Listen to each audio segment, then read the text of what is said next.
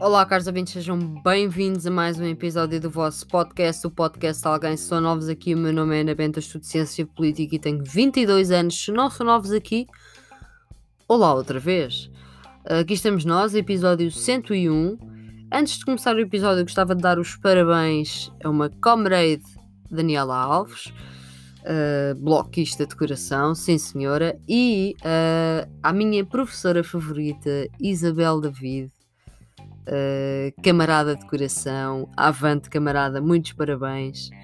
Uh, e aqui vai uh, a terceira, a continuação da série do anarquismo. Este é o terceiro episódio. Vou começar, terminamos o segundo episódio a falar da terceira onda do anarquismo. Vou-vos falar da quarta onda do anarquismo uh, que é ali na época 1950, 1989. Foi menor do que as três primeiras, foi muito marcada pela Guerra Fria e pela descolonização da África e da Ásia. Um, houve umas tentativas de articulação internacional e observa-se uh, um desenvolvimento significativo do, do, anarquismo em algumas regiões, como por exemplo no Médio Oriente. Uh, mas basicamente o contexto desse período foi muito marcado pelo boom capitalista pós-Segunda Guerra, pelas ditaduras de direita da América Latina, que tiveram apoio direto dos Estados Unidos, não esquecer, marcadas também pelo totalitarismo branco e vermelho na Coreia a partir de 1953. Um, e, em resposta às ditaduras que surgiram, surgiram guerrilhas anarquistas. Destacaram-se também na época os protestos de 1968, com uma crise que implicou.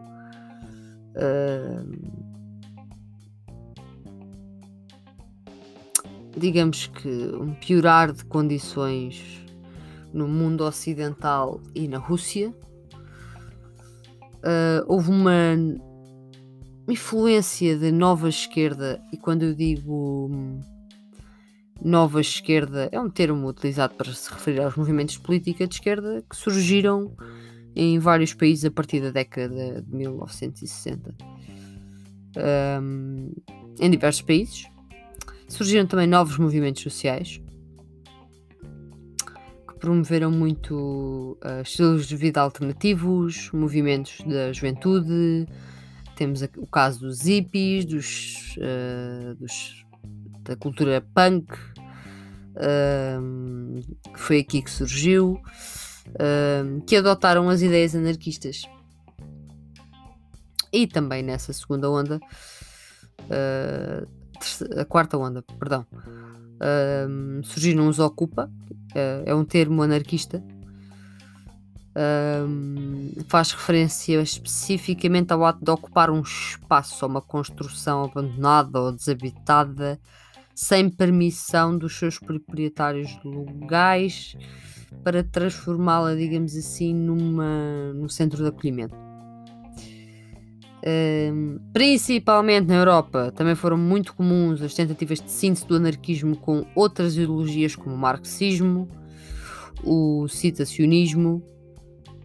Uh, para quem não sabe o que é, é o citacionismo, o marxismo é mais geral, mas o citacionismo foi um movimento internacional uh, político e artístico, finais décadas de 60, uh, e aspirava por grandes transformações políticas e sociais, sem grande sucesso, e pelo autonomismo, que é um, que é um conjunto de teorias relacionadas com o movimento socialista, vários movimentos políticos de esquerda, principalmente na Europa, e caracteriza-se muito pela burocracia dominante nos Estados contemporâneos, sejam capitalistas ou marxistas. Um, para não vos maçar muito e não querer falar aqui em cada país. Um, Basicamente, o refluxo do anarquismo neste período deu-se em grande parte por conta das ditaduras uh, em diversos países, acompanhadas da repressão ao movimento anarquista. Nesta época, o movimento anarquista foi muito reprimido. A quarta onda terminou com o fim do bloco soviético e do socialismo real, com a queda do Muro de Berlim e o desmantelamento da União Soviética.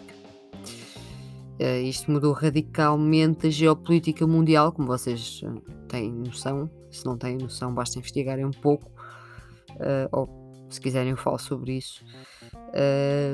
e proporcionou em muitos dos antigos países soviéticos as condições para que se rearticulassem com o anarquismo e com o sindicalismo de intervenção revolucionária. Por fim, temos a quinta onda, que data-se de 1990 até ao presente, é caracterizada pelo movimento posterior ao colapso do modelo socialista soviético e pela generalização do uh, neoliberalismo pelo mundo. Um, como eu já disse, o fim da União Soviética possibilitou a reorganização do movimento anarquista em vários países do antigo bloco e movimentos antes clandestinos uh, tornaram-se públicos. Uh, na América Latina, o fim das ditaduras também fez com que fosse possível a rearticulação dos anarquistas, bem como o fim do apartheid na África do Sul e o fim das ditaduras na Ásia e no leste europeu. Na quinta onda, configurou-se, digamos assim, a influência anarquista minoritária no campo de esquerda em geral e das lutas populares em particular. Uh, ainda que a queda do muro de Berlim e o fim da União Soviética tenham potencializado o anarquismo, uh, isto passou-se. Um, a quinta onda continua a ser marcada pelas iniciativas internacionais precedentes, como a IFA e a AIT, anarco-sindicalista.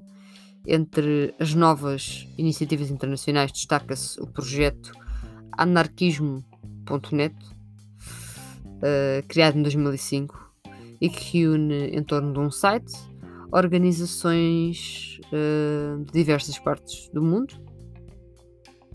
Surgem fóruns de discussão, isto também tem tudo a ver com os avanços da tecnologia, projetos para, para divulgação de, de notícias, como por exemplo o Centro de Mídia Independente do CMI, uh, ehm, também chamado de uh, uma rede internacional, uh, e o A-Infos, um, basta pesquisar na, na internet, aparece-vos logo, uh, que também passaram a ser articuladas em diversos países e também passaram a ser articuladas em diversos países, feiras do livro anarquistas.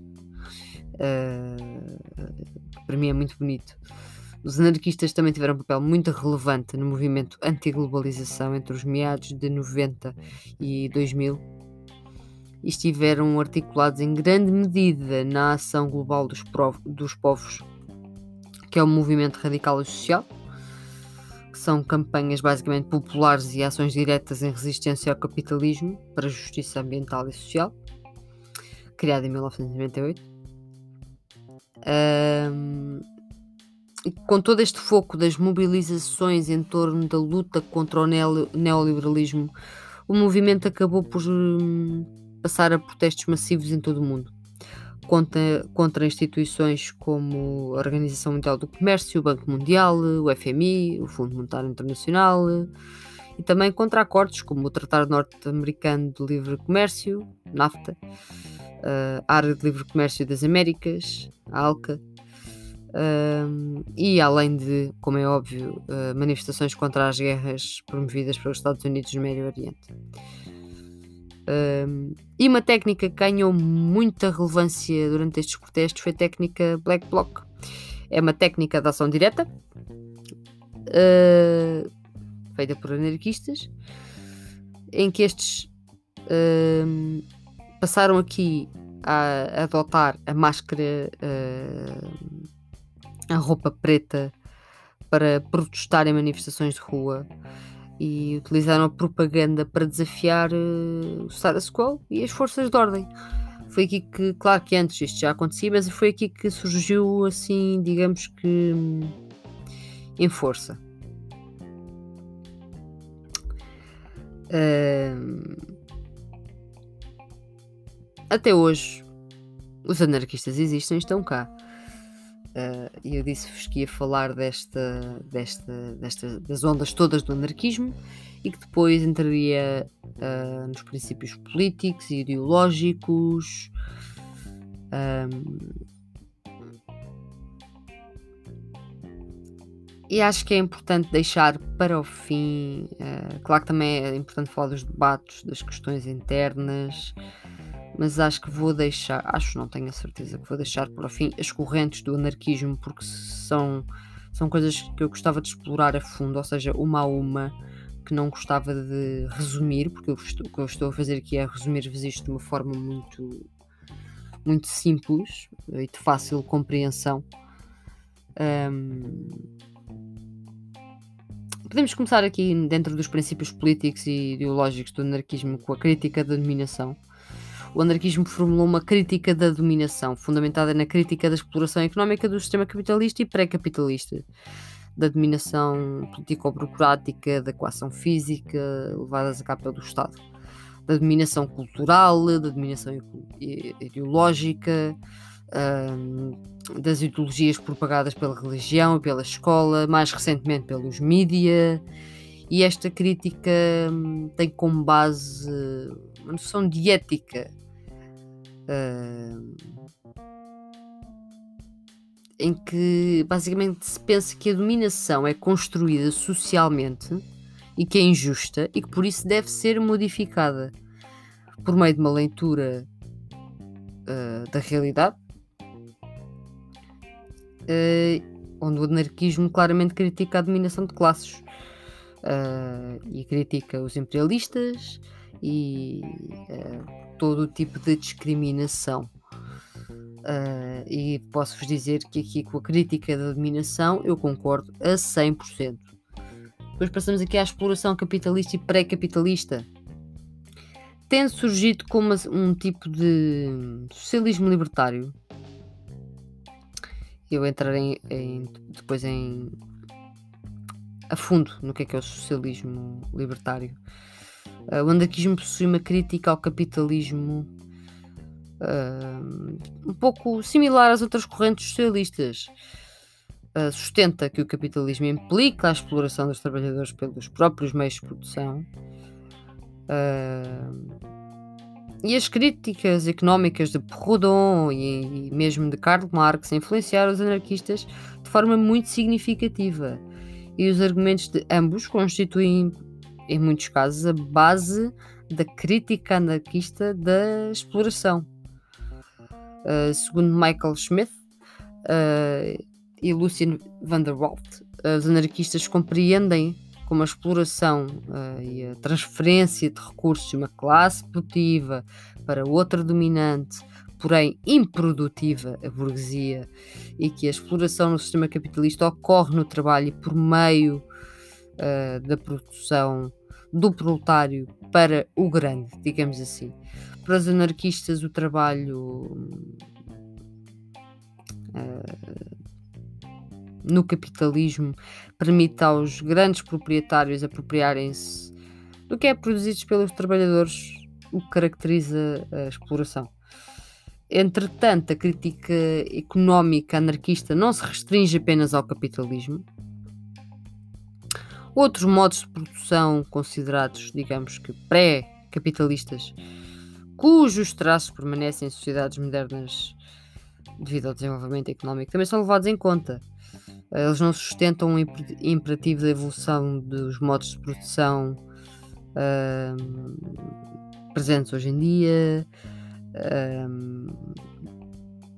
Eles querem lutar por uma sociedade socialista libertária sem que se tenha que passar necessariamente por uma face capitalista, porque para os anarquistas, mais uma vez, os proprietários da terra exercem em sociedades menos desenvolvidas o mesmo papel da burguesia industrial uh, que explora o trabalho dos camponeses. Uh, e sendo assim, a propriedade da terra nos moldes das economias pré-capitalistas também é alvo de críticas pelos anarquistas, fundamentalmente, uh, fundamentalmente, desculpem, uma dislexia, por se basear na exploração do povo. Também, claro que concordo. concordo. Ai, a dislexia. Claro que concordo também.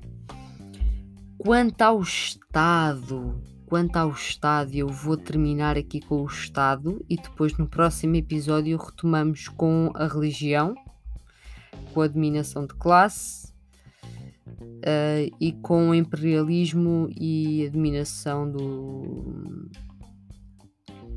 do género. Quanto ao Estado, Enrico Malesta, teórico e ativista anarquista italiano, define o Estado como sendo um conjunto de instituições políticas, legislativas, judiciárias, militares e financeiras. No geral, para os anarquistas, o Estado é responsável pela dominação, pela coação física e pela dominação político-burocrática. Há na crítica anarquista ao Estado uma dupla perspectiva. Primeiro, há uma oposição à hierarquia, e, em segundo lugar, há uma ligação entre o Estado e as classes sociais. Nesses dois casos, o Estado constitui um meio para que uma minoria governe uma maioria. Concordo plenamente. Errado. Não devia ser assim. Uh, na teoria do Estado, desenvolvida pelos anarquistas, constata-se que a dominação política existe tanto pelo monopólio da força, quer pelo monopólio das tomadas de decisão da sociedade, e para os anarquistas, o Estado e a dominação são coisas indissociáveis. E Bakunin uh, enfatizou muito uh, esta ideia ao afirmar, e passo a citar: quem diz Estado diz necessariamente dominação e, em consequência, escravidão. Um Estado sem escravidão declara, declarada ou disfarçada é inconcebível, eis porque somos inimigos do Estado. Os anarquistas sustentam que o Estado submete as classes dominada, eh, dominadas, as classes dominadas em que, em, que estão sobre a coação física, uh, utilizada quando a sua legitimidade não é suficiente. Uh, e sinceramente, uh, Mikhail Bakunin não podia estar mais certo. Ele tem uma obra uh, Estatismo e, e Anarquia. É um dos seus últimos livros, se não me engano, é o seu último livro. É das obras mais importantes publicadas pelo, pelo, pelo Bakunin. Bakunin é russo já agora. Foi escrito em Zurique em 1873 e aconselho muito, muito a leitura desta obra. Um, há também uma crítica da democracia representativa, nomeadamente o caso da democracia por vezes ser aparente. Uh, muitas vezes os anarquistas não participam nas eleições, para os anarquistas, a utilização do Estado como meio de luta constitui um processo de legitimação da dominação, e tais concepções têm subsidiado a rejeição dos anarquistas ao socialismo estatal. Uh, que é qualquer variedade do socialismo que baseie os seus meios de produção no Estado, seja através da propriedade do regulamento estatal. Eh, para os anarquistas, ainda que a economia seja modificada, passando a ser propriedade do Estado, um, isto nunca, nunca colocaria as coisas de uma forma diferente, digamos assim. Uh, e termino por aqui, caros ouvintes. Aguardem. Uh, Digo-vos para aguardarem a parte 4. Não serei quando quando. Não, não sei quando. Desculpem lá, mas estou mesmo disléxica hoje, credo. Não sei quando é que, quando é que vou lançar. Mas deixo-vos aqui a parte 3 para irem ouvindo. Espero que, espero que gostem. Já sabem, Linktree, sigam o Multimídia, sigam as redes sociais do podcast, já sabem onde é que podem vir o podcast. Sigam-me no TikTok, novidades por lá. Eu agora ando numa de Skater Girl, isto, a vida está assim estranha. Uh, portanto, já sabem, muito obrigada, caros ouvintes. E mais uma vez, muito obrigada por estarem aqui até hoje e termos chegado aos 100 episódios. Neste caso, estamos no episódio 101. Muito obrigada. Até uma próxima. Cuidem-se, saúde e fiquem em casa.